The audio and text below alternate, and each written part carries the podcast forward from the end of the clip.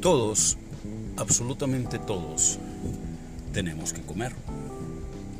Todas las personas se alimentan porque a través de eso obtenemos los diferentes nutrientes o sustancias necesarias para que podamos adquirir la energía que ocupan las células para poder ejercer su función y de esa manera mantener un organismo con vida.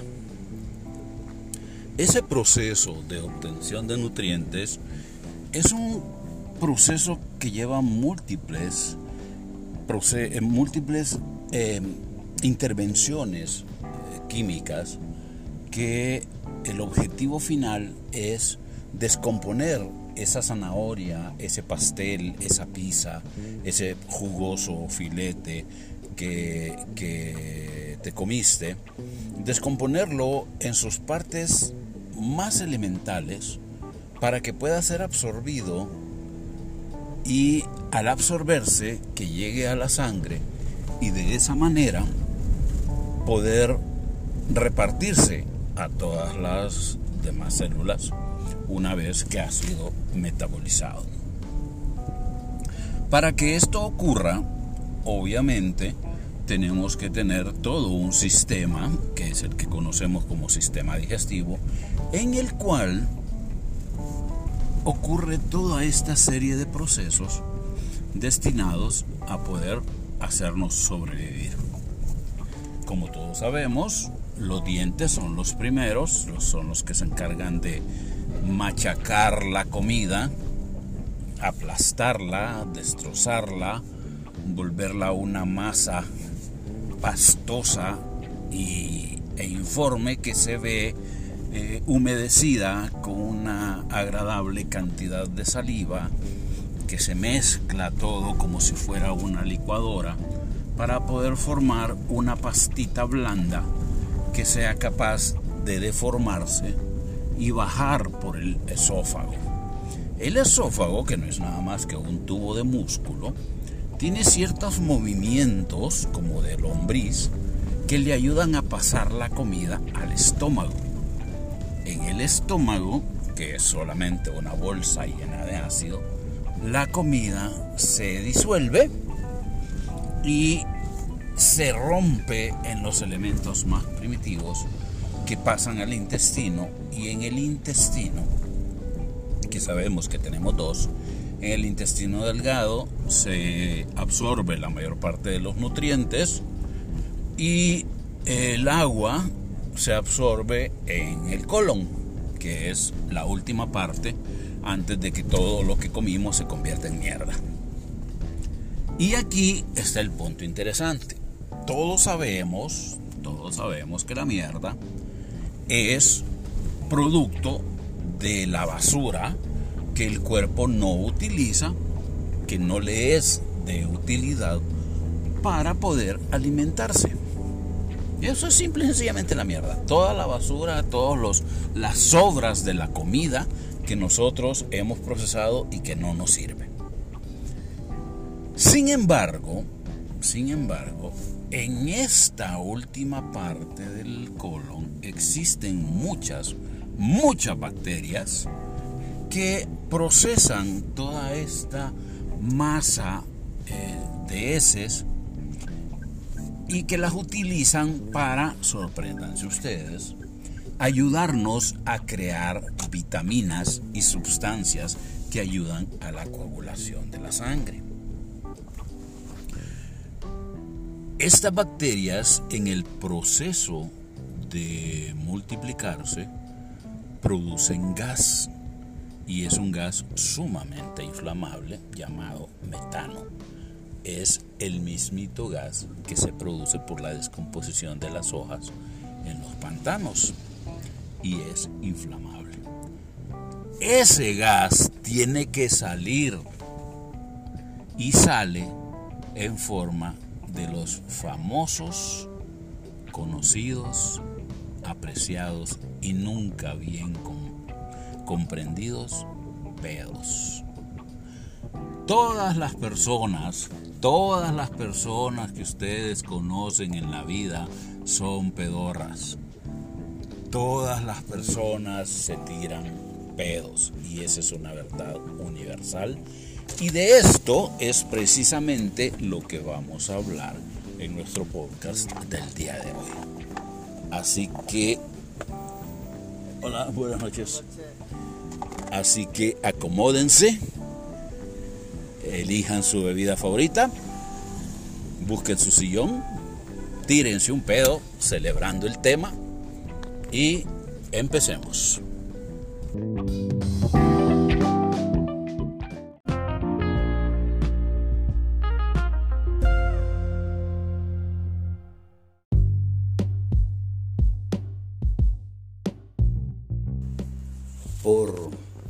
Difícil que les pueda parecer a ustedes, existen instituciones dedicadas a estudiar los pedos.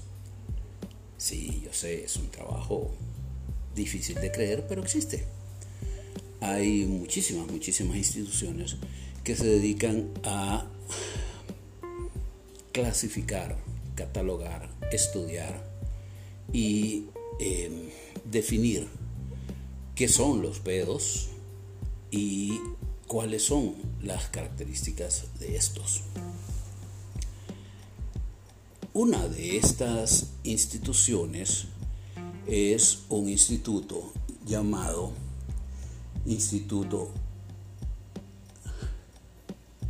eh, sobre enfermedades digestivas Kligerman.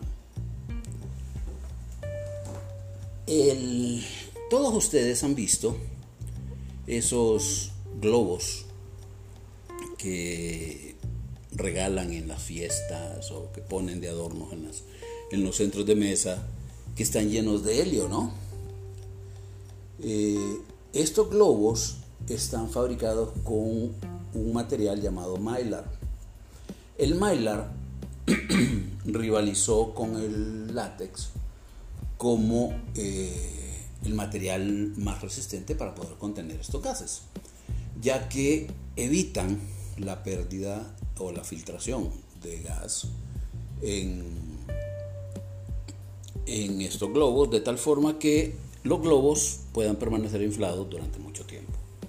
De hecho, eh, existe un globo eh, inflado con un pedo en 1995 que todavía conserva gas en este centro de, de estudios Kligerman.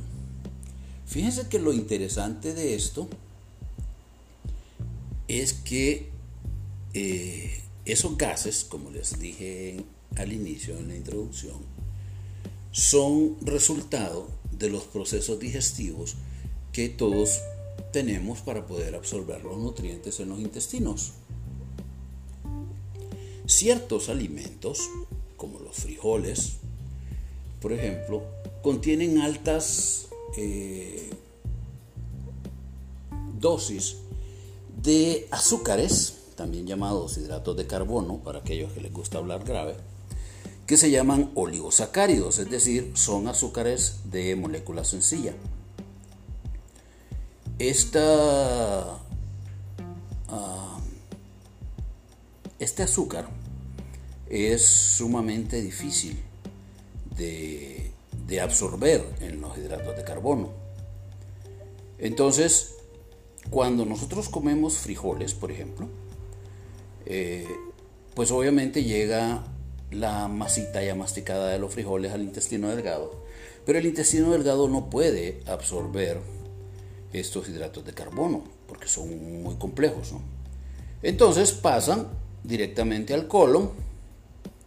Todos hemos oído hablar del colon, ¿no? El intestino grueso. Eh, mucha gente dice, ay, yo padezco del colon, ay, es que yo padezco del colon. Y esa gente que padece del colon, pues obviamente tiene ese tipo de molestias, donde se distiende la panza como si fuera un tamborcito y suena como tambor de hecho, y eh, se quejan de mucho dolor. Esto es producido precisamente por el gas que eh, se acumula en el intestino. En el colon las bacterias producen las enzimas que descomponen esos eh, hidratos de carbono y en ese proceso se produce muchísimo, muchísimo gas hidrógeno. Entonces, la primera premisa es que todos los pedos tienen hidrógeno y tienen metano, como les dije en la introducción. Entonces, ¿qué ocurre? Que eh, obviamente los frijoles producen pedos debido a esto, ¿no? Cuando se produce esta reacción química, el colon se hincha debido a ese gas.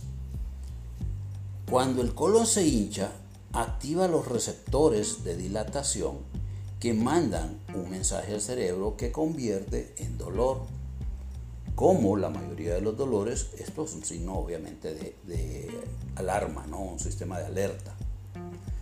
Como este estiramiento puede ser un aviso de explosión, el cerebro obviamente necesita transmitir lo que está sucediendo ahí abajo.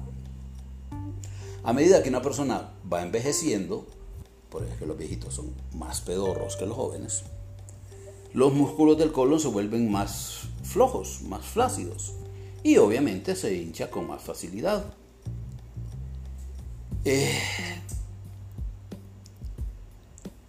estas eh, personas obviamente eh, tienen problemas y las personas que sufren de mucha ansiedad, también debido a la ansiedad, en determinado momento, por esa ansiedad, por esa ah, preocupación, por decirlo de alguna manera, que les está quitando el sueño, a veces hasta inconscientemente, hacen que el cerebro se distraiga por las preocupaciones, por el estrés, por el jefe idiota, por eh, el hijo negro, ese tipo de, situaciones que, que, provocan que las personas piensen en las cosas no esenciales de la vida, ¿no?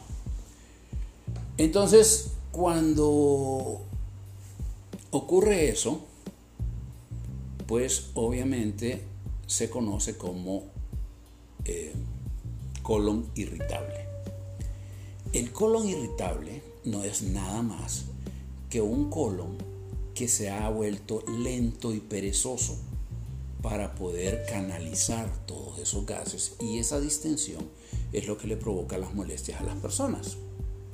El otro grupo de comida que también preocupa a los intestinos, especialmente a los que ya son mayores de 35, son los lácteos. ¿Por qué los lácteos? Porque la mayoría, casi hasta un 75% de las personas, eh, no tienen lactasa, una enzima que el intestino delgado secreta para descomponer la lactosa. La lactosa es precisamente el componente de los productos lácteos. Ese queso, esa cuajada, esa leche, lleva lactosa. La mayoría de nosotros podemos digerir esa, lactosa sin ningún problema cuando estamos jóvenes, pero a medida que vamos envejeciendo esa habilidad se va perdiendo. ¿Por qué? Porque obviamente cuando ya no necesitamos amamantarnos, beber leche para sobrevivir, pues el organismo deja de utilizar la, la lactosa, ¿no? deja de absorberlo.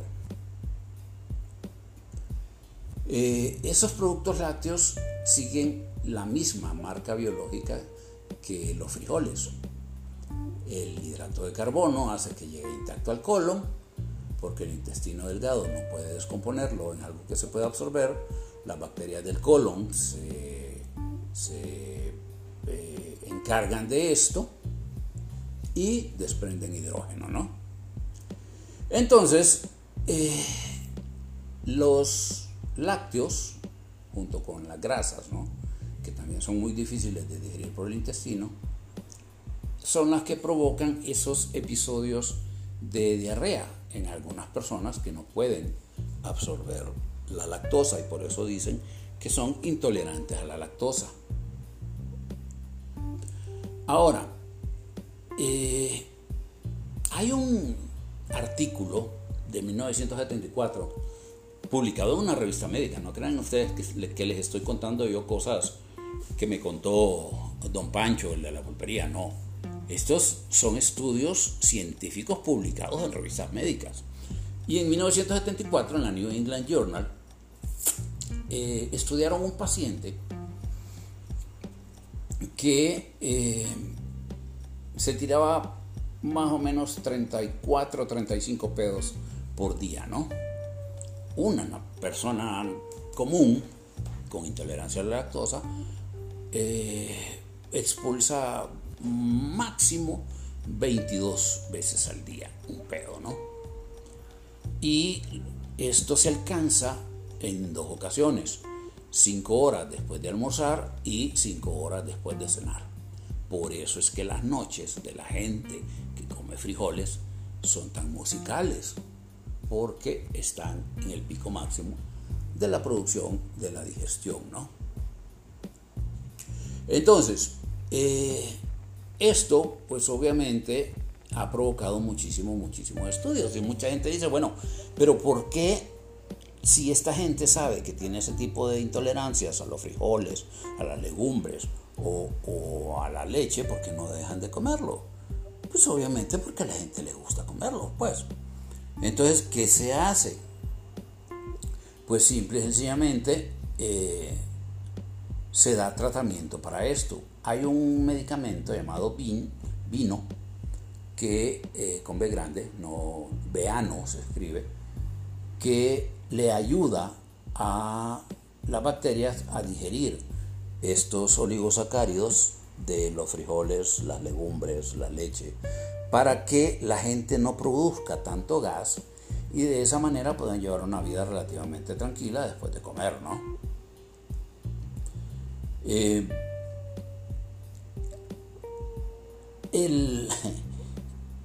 estos investigadores crearon una, una bolsa que es como las bolsas de las bolsas de churros que tiene un tubo en un extremo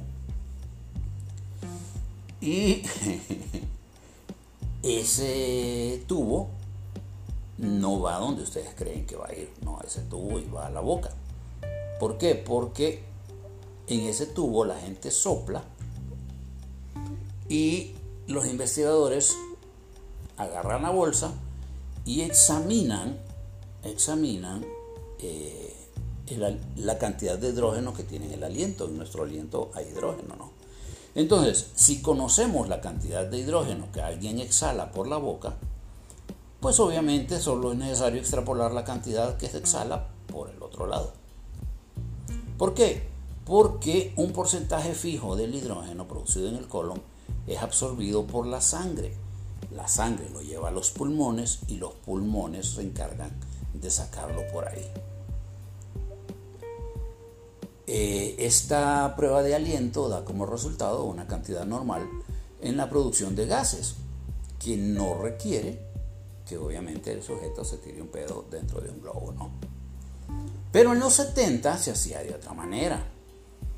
El, el Centro de, Ciencia, de Ciencias de la Alimentación en Chipping Camden, eh, se llamaba Colin Leakey, pues obviamente eh, sí, les metía a la gente un tubo dentro del recto, ya saben por dónde, les metían un tubo y pues obviamente ese tubo iba a un globo de paredes gruesas y eh, lo fijaban, ¿no? Lo fijaban con cinta adhesiva para que fueran recolectando en, ese, en esa bolsa todos los pedos que se tiraran durante el día, ¿no? Pero, pues obviamente el tubo rectal era muy incómodo, se tapaba y pues no podían, no podían eh, usarlo, ¿no? Entonces, ¿qué, se hizo? Pues se, desarrolló una técnica llamada registro flatográfico, que yo le diría pedobitácora, ¿no? Los pacientes, los, sujetos de investigación, hacían una anotación de cada pedo que se lanzaban en, en una agenda y pues obviamente iban midiendo, ¿no? ¿Cuál era el problema de esto? Que no eran totalmente fiables. ¿Por qué? Porque cada pedo que la persona se tira tiene cantidad muy variable de gas. Obviamente depende si son los pedos del marido o si son los pedos de la suegra, ¿no? La otra opción que le daba problema a los investigadores era que, pues obviamente, si la gente se los tiraba liberándolos sin ninguna inhibición, o si eran tímidos y pues obviamente trataban de retenerlos durante un tiempo para no andarse pedorreando ahí en cualquier parte, ¿no? O los dejaban salir por poquitos. ¿Y qué pasó entonces? Pues obviamente que cuando la gente, especialmente las mujeres, por pena o por lo que ustedes quieran, se aguanta tirar un pedo, ese gas no se queda en el intestino. Ese gas se absorbe en la sangre. Se absorbe en la sangre y como ya vimos, se exhala a través de los pulmones. Es decir, los pulmones se vuelven pedorros. Entonces, ¿qué pasa? Pues obviamente cuando medían la cantidad de hidrógeno en el aliento de las mujeres, resultaba que las mujeres salían mucho más pedorras que los hombres, ¿no? Eh. Y ahí apareció el misterio de los pedos reprimidos. Hasta el día de hoy no se sabe cuál es el destino de un pedo reprimido. No se sabe si en realidad sale o si se absorbe por la sangre y sale por, por la respiración, ¿no? Uno de los primeros estudios sobre los gases del que existe constancia fue llevado a cabo por un médico francés llamado François Magendie. En 1816 publicó un artículo llamado Artículo sobre el gas intestinal de un hombre sano. Esto no era así tan cierto, porque el supuesto paciente sano no estaba sano sino que estaba decapitado y estaba muerto, obviamente. Entonces, ¿qué pasa? Que en aquel entonces en Francia, cuando se usaba la popular guillotina y de repente la gente se veía separada bruscamente su cabeza de su cuerpo, detallitos, ¿no? Antes de decapitarlos les daban eh, alguna, alguna comida, una última cena y era una cena muy ligera, no era una gran cosa así ya eso de que, de que piden gustos para la última cena y todo esto ya es un invento más moderno, ¿no? Pero en aquel entonces, además de la cena, les daban vino. Entonces, la digestión, para cuando el tipo ya se moría, pues estaba en pleno proceso, en su máximo pico, ¿no? Pues en aquel entonces eh, le dieron a, este laboratorio de Magendie le dieron cuatro cuerpos, cuatro hombres decapitados, para realizar un estudio sobre la composición química de los perros. Magendie lo que hacía es que puyaba el intestino, el, tracto digestivo completo lo, lo puyaba con una jeringa y de ahí sacaba gas y entonces medía lo que podía, ¿no? Em, sin embargo, pues obviamente eh, los resultados eran muy, muy variables y más gente pensaba que si la gente comía frijoles o si comía legumbres, obviamente iba a tener mayor cantidad de hidrógeno. Pero resultó que de los cuatro cuerpos, uno de ellos había comido mucho queso. Y ese queso fue el que provocó mayor cantidad de gas. Entonces, eh, acordémonos que estamos en 1814, ¿no? Donde la, la tecnología médica, pues obviamente no estaba tan desarrollada. Sin embargo, en ese experimento lograron detectar sulfuro de hidrógeno. El sulfuro de hidrógeno es un gas que normalmente constituye una diez milésima parte de todo el gas que produce el colon. ¿Cuál es la característica del sulfuro de hidrógeno? Que huele a huevo podrido. Entonces, dependiendo de la cantidad de sulfuro de hidrógeno que tenga un pedo, es lo que lo vuelve más o menos apestoso. Y pues obviamente empezaron a investigar por qué el olor de los pedos.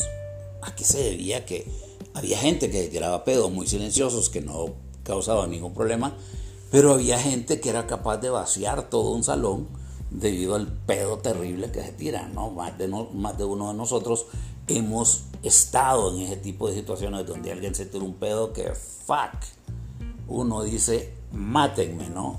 O, o trata de escapar, porque si te pasa en un ascensor, por ejemplo, donde se vuelve aquello una cámara de gas mortal, es debido precisamente a la cantidad de sulfuro de hidrógeno.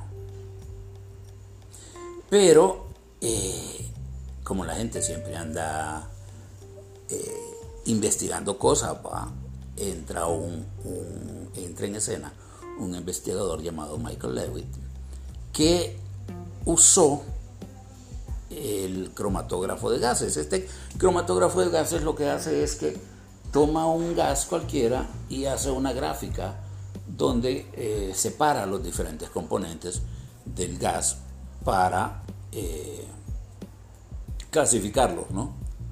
La cosa es que el hombre fue tan exitoso con este estudio que publicó 34 artículos acerca de los pedos. Y en, esos, en esas investigaciones se identificaron tres gases de azufre responsables del olor de los pedos. Y se demostró que, que la mierda flota no por la cantidad de fibra o las grasas alimenticias que pueda tener, sino por la cantidad de gas que se ha quedado atrapada en esa sustancia, por decirle de alguna manera, ¿no? Em, se ha logrado demostrar que nadie, absolutamente nadie, se tira un pedo igual a otro, de tal manera que se ha determinado que los pedos son tan personales como las huellas dactilares. Entonces, obviamente, con esto se, sorprendieron y eh, empezaron a determinar y a clasificar los pedos dependiendo de la cantidad de gas que tuvieran en eso, ¿no? Pero, ¿cómo determinarlo? La única, manera, la única manera en que la gente puede determinar la cantidad de gas que existe en un pedo es oliéndolo. Así que cuando ustedes se vayan a quejar de su trabajo, piensen que ustedes podrían ser catadores de pedos gente que está oliéndole así tal cual, oliéndole los pedos a otras personas y los clasifican en una escala. Eh, esa escala va de olor nulo a extremadamente repulsivo, ¿no? Entonces, tenían que eh, clasificar cómo, cómo definir ¿no? ese olor con la cantidad de azufre en el aroma general del pedo. Y se hicieron las siguientes descripciones. Huevo podrido para el ácido sulfídrico, ¿no? que esto es lo que presenta la mayor correlación con la peste. Hay otro que se llama metanotiol, que es el metano, ¿no? Que le dicen verduras en descomposición. Y el sulfato de dimetilo, que es la otra ah, clasificación, es un olor dulce. Esas combinaciones diferentes, dependiendo de las cantidades que existan en, cada pedo, es lo que le da el olor característico a un pedo. Es lo que lo vuelve mortal o simplemente un pedillo y delicado que nadie se da cuenta que existe, ¿no? Es, esto obviamente eh, no es fácil, ¿no? Y eh, dijeron, bueno, pero ¿qué podemos hacer para que no huelan?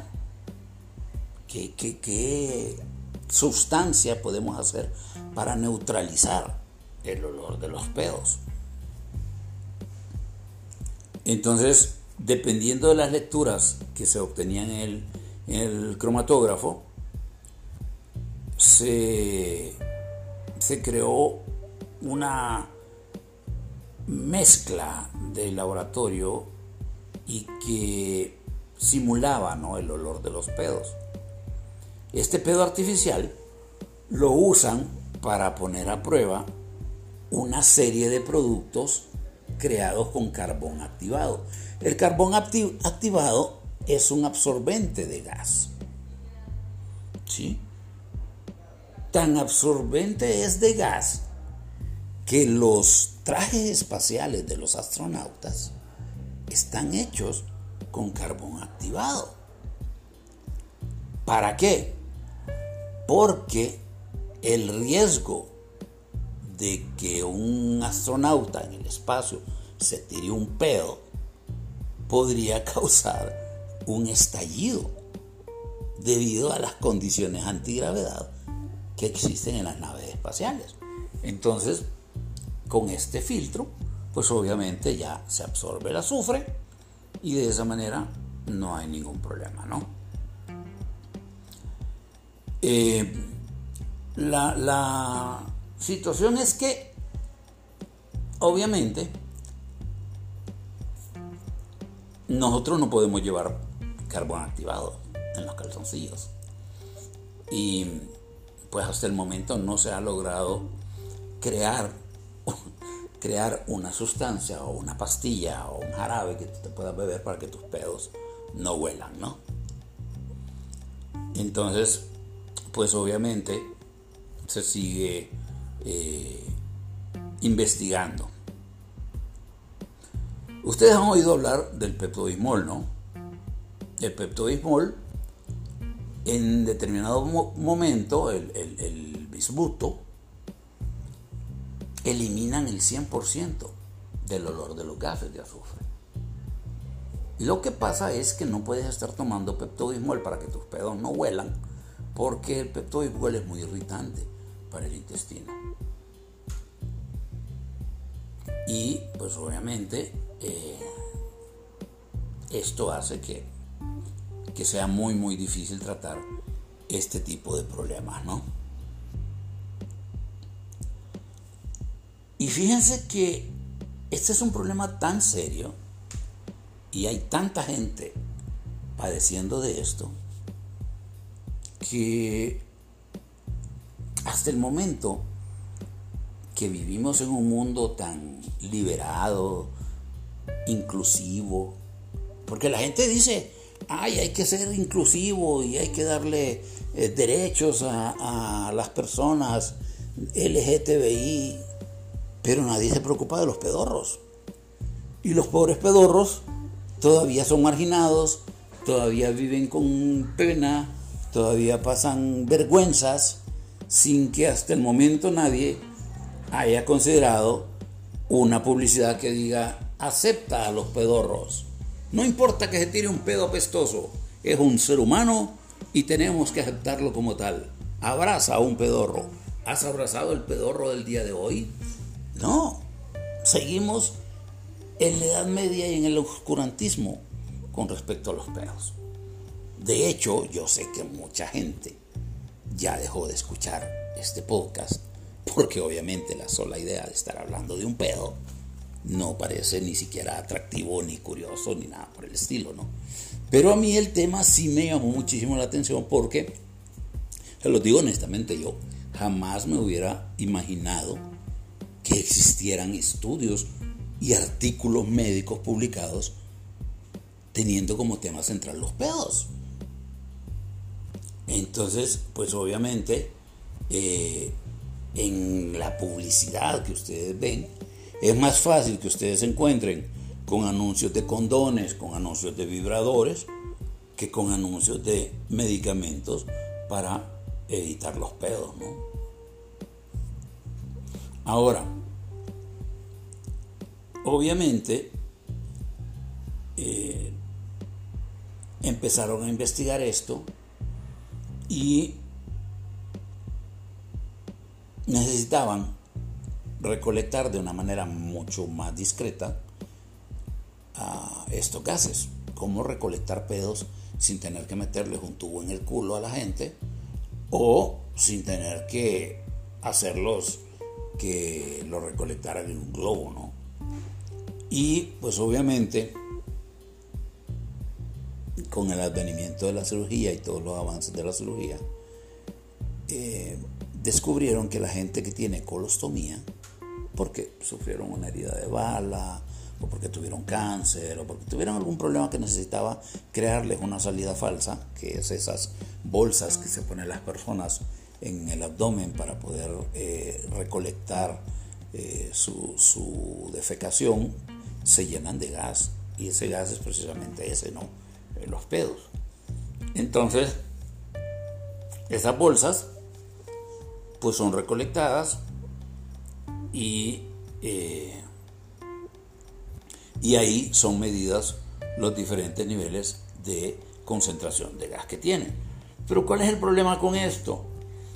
Que muchas bolsas hay que vaciarlas eh, dependiendo de dónde esté la, la abertura en el cuerpo, hay que vaciarlas más o menos frecuentemente, ¿no?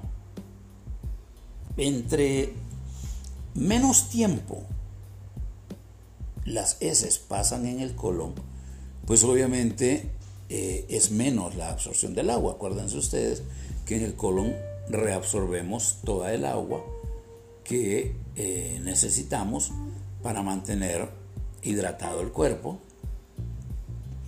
Y por eso las heces son tan compactas y concentradas, ¿no? Entre más líquidos sean los desechos, pues obviamente eh, más superficie queda expuesta y el gas pues es muy, muy volátil, ¿no? Eh, esto eh, lo vuelve aún mucho más difícil porque la gente tiene que estar vaciando su bolsa continuamente y pues obviamente no es nada fácil poder vaciar una bolsa de colostomía en, cualquier parte, ¿no? Pero, fíjense qué cosa más interesante. A nadie, absolutamente a nadie, le desagrada su propio olor. Es más, hay gente que hasta disfruta sentir el olor de sus pedos. Hay gente que disfruta el olor de sus axilas. Hay gente que disfruta el olor de su sudor. Pero muy poca gente tolera el mal aliento o los pies apestosos. Pero los pedos apestosos nos afectan a todos. Pero si nos ponemos a pensar verdaderamente en esto, pues obviamente no afectan a nadie, no son mortales no matan a nadie. Entonces, pues, eh, esto ha provocado que existan algunos productos que tienden a enmascarar el olor de los pedos, ¿no? Pero, pues obviamente no, no es así como un producto que, que todo el mundo diga, ay, yo quiero o yo uso, o que tú veas que todo el mundo anda con su botecito de desodorante pedorril, por decirlo de alguna manera, ¿no? ¿Cuál es la estrategia más sencilla que todos adoptamos cuando estamos en presencia de un pedo mortal? Simple. Nadie habla del tema, a menos obviamente que quiera causar algún revuelo, ¿no? Nadie dice, jue puta, qué pedo más apestoso se tiró alguien aquí. Tiene que ser sumamente mal educado. ¿Quién para hacer eso, no? Y lo sabemos todos. Entonces, pues obviamente, muchos gastroenterólogos decían que lo que recomendaban era para poder obviar el tema de sus pedos apestosos, cómprese un perro y échele la culpa al perro.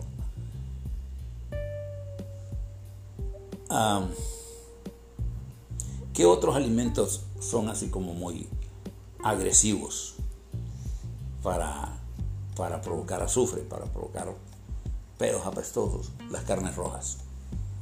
Es la mayor culpable de todos los pedos apestosos que la gente se, se tira. Obviamente, eh, ya hemos hablado que las verduras, especialmente el brócoli, el repollo, la coliflor, dan pedos apestosos. A eso, pues obviamente, le sumamos el ajo y, lamentablemente, la cerveza. Se ha determinado que entre más cerveza beba una persona, más pedorra se vuelve. Así que, si ustedes conocen a alguien que bebe mucha cerveza, den por seguro que es un pedorro. Obviamente que este tipo de cosas no es así como un tema de mucha conversación ¿no? dentro de las personas. Todo el mundo tiene, tiene eh, tiene sus problemas y todo el mundo trata de obviarlos, ¿no? Pero, ¿por qué? ¿Por qué es que somos tan sensibles al olor de los pedos? Fíjense que esto no es de ahorita. Esto es desde que nosotros éramos cromañones, cuando la tierra todavía estaba en, en, en constante cambio y en ebullición y habían, ¿se acuerdan ustedes que antes en la Tierra habían lagos de, azufre? Obviamente, obviamente, el ácido sulfídrico que se provoca en estos pantanos y estas eh, cosas son, fíjense que el ácido sulfúrico es extraordinariamente mortal. Es un veneno salvaje. Lo que pasa es que obviamente los pedos tienen una cantidad tan mínima que lo único que hacen es irritar. Pero somos tan sensibles a los pedos porque nuestros antepasados desarrollaron el olfato, la sensibilidad al ácido sulfúrico para poder sobrevivir y alejarse de esos lagos de azufre que eran mortales obviamente. La concentración de ácido sulfúrico en un pedo, por muy, muy, muy apestoso que sea, únicamente es de 1 a 3 partes de ácido por cada millón de gas que se produce, ¿no? Pero si se aumenta esta concentración, obviamente ahí sí ya es mortal. Ese es nuestro problema cuando la gente empezó a recolectar su mierda. Cuando dijeron, ya no echen la mierda a los ríos porque se contaminan. Ahora almacenemos nuestra mierda en las fosas sépticas. Ay Dios. Y después que salieron con la biomasa, no sé si ustedes han, han oído hablar de la biomasa, donde toda la mierda de las vacas y el ganado lo, lo acumulan para precisamente producir gas que a la vez se convierte en energía. Entonces, ¿qué pasa? Que esas, esas fosas sépticas tienen una concentración demasiado elevada para que la gente pueda sobrevivir ahí. La gente cuando se mete a las fosas sépticas está en un altísimo riesgo de morir. Y ya ha pasado aquí en Honduras que mucha gente se mete a limpiar una fosa séptica y simple y sencillamente se muere. ¿Por qué? Porque lo que hace el ácido sulfídrico es que provoca parálisis respiratoria. Entonces la gente simple y sencillamente se muere. Y esto está eh, ya diagnosticado. Como tal, el diagnóstico no es así como muy elegante y se llama pulmón de mierda. ¿Por qué? Porque obviamente es provocado por la mierda. Este ácido provoca una muerte tan rápida, tan rápida, que la gente simple y sencillamente respira dos veces y se desploma. Ya, listo, se acabó, caput. Y ahí es donde ocurre esa serie, no sé si ustedes recuerdan, hace algún tiempo, que se murieron varias personas en una fosa séptica, porque cada uno de ellos llegaba a querer ayudarle a su compañero, al primero que, cayó ahí. Lo quisieron sacar, no llevaban el equipo adecuado para poder respirar y eh, pues obviamente también, también se, se, iban bloqueando, ¿no? Y, y por eso se morían. A partir de esto y de esas muertes tan súbitas y que se determinaba que el ácido sulfídrico era mortal, es que surgió la premisa de que el diablo huele a azufre. Entonces, ¿qué pasa? Que ese olor a huevo podrido que tiene este ácido, cuando tiene 10 partes por millón, todo el mundo lo puede sentir. Pero en cuanto llega a 150, deja de oler. No porque ya no huela o porque ya no tenga ácido, sino porque la misma concentración de ese ácido paraliza los nervios olfatorios. Por eso es que la gente se mete a las fosas sépticas y no sienten olores y están trabajando y se mueren. Precisamente porque ni cuenta se dan. Eh, el 80%, fíjense que el 80% de los suicidios por, por ácido sulfúrico, cuando ocurre esto, eh, son, son problemáticos porque cuando la gente se mata con esto, el personal de rescate o los paramédicos o la gente que llega a tratar de ayudar, pues obviamente no tiene ni idea de a lo que se va a enfrentar y mucha gente se enferma y muchos otros también salen afectados por esto. Porque obviamente al no haber olor, la gente no se da cuenta del riesgo que esto provoca. Para que vean ustedes los asesinos que pueden llegar a ser algunos pedos, ¿no? En, en Japón, por ejemplo, una persona se suicidó con esto y fue necesario evacuar a más de 350 personas alrededor de él. Bueno, alrededor del coso ese del apartamento debido a la concentración tan alta que usó este tipo para poderse matar, ¿no? Eh, ¿Qué les digo? Esto eh, obviamente puede llevar a hacernos preguntarnos si las personas pedorras son en realidad un peligro para la, para la salud pública, ¿no? Y en el siglo XIX fueron considerados como tal, fueron considerados un riesgo para la salud de los demás. De tal manera que en algunas publicaciones eh, exhortaban a la gente, le decían a la gente que por favor no se tirara pedos, a menos de que estuvieran solos, por el bien de su familia y por el bien de sus vecinos. Pero pues obviamente eh, no es una cosa como muy común, ¿no? Que la gente entienda esto.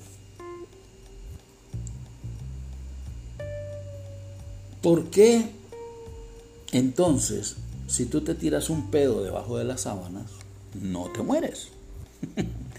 Porque simple y sencillamente el aire que hay debajo del edredón diluye ese gas. De tal manera que por muy pedorro que sea la doña o por muy pedorro que sea el doncito, eh, no alcanza la concentración necesaria como para ser un riesgo para la persona que esté con él, ¿no? Así que,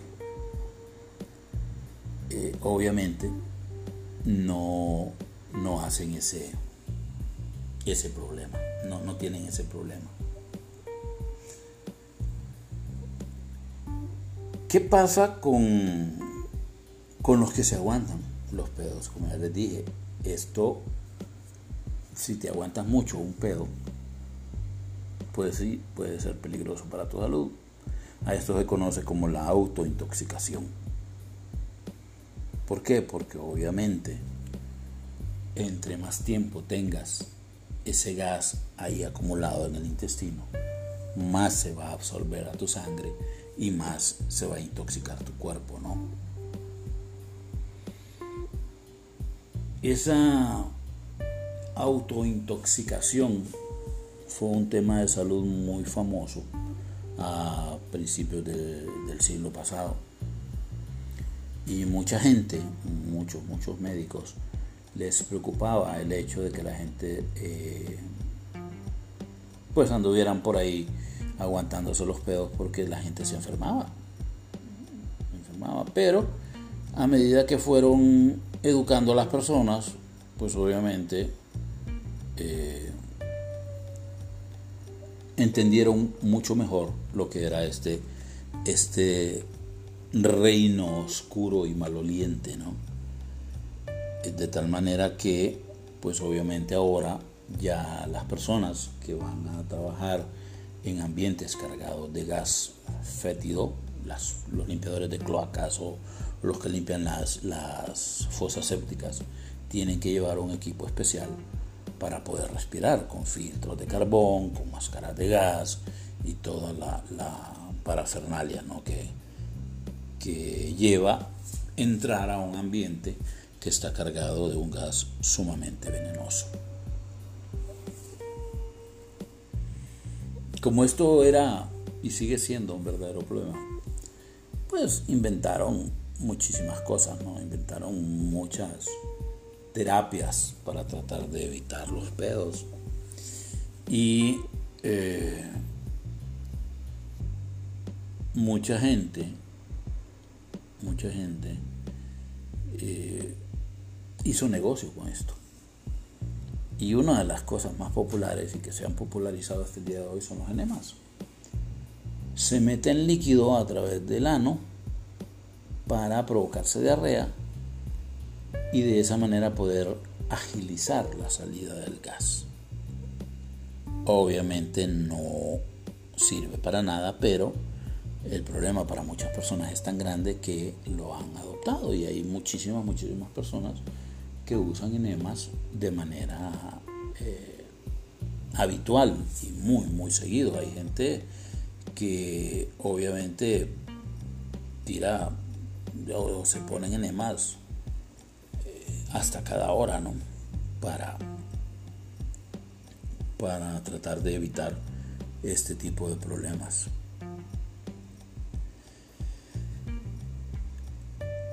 Este gaseoso problema, no crean ustedes que eh, se toma a la ligera. Es un problema que afecta a muchísimas, muchísimas personas. A tal grado que les limita en su, en su conducta social.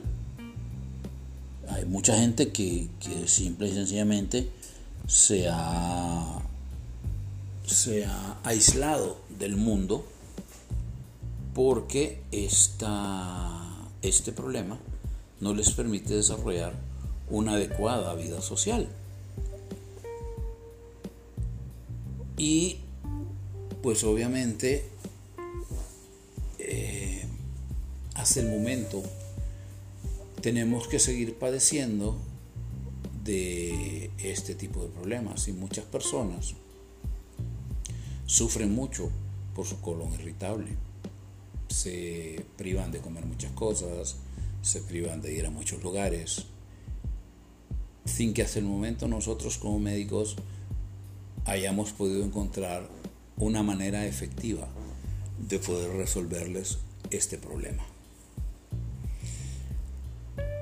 Así que la próxima vez que ustedes sientan un olor a pedo,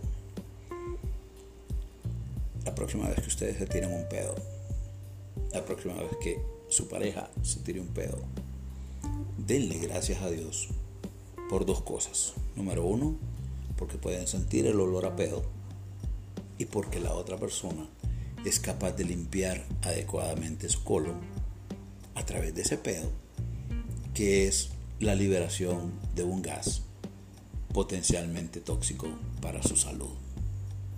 Seamos solidarios con los pedorros. Veámoslos de forma diferente.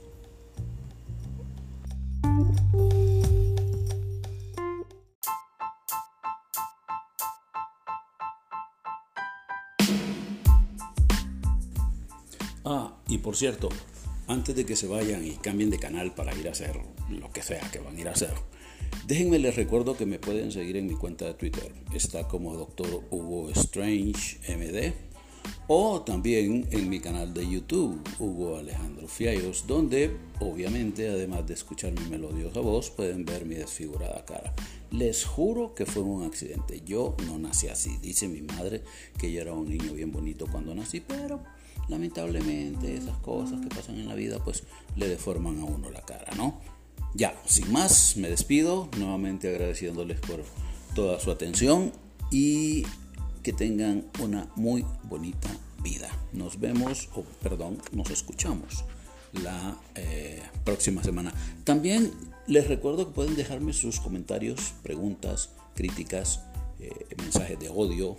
Eh, depósitos bancarios, lo que ustedes gusten, en los comentarios. Chao.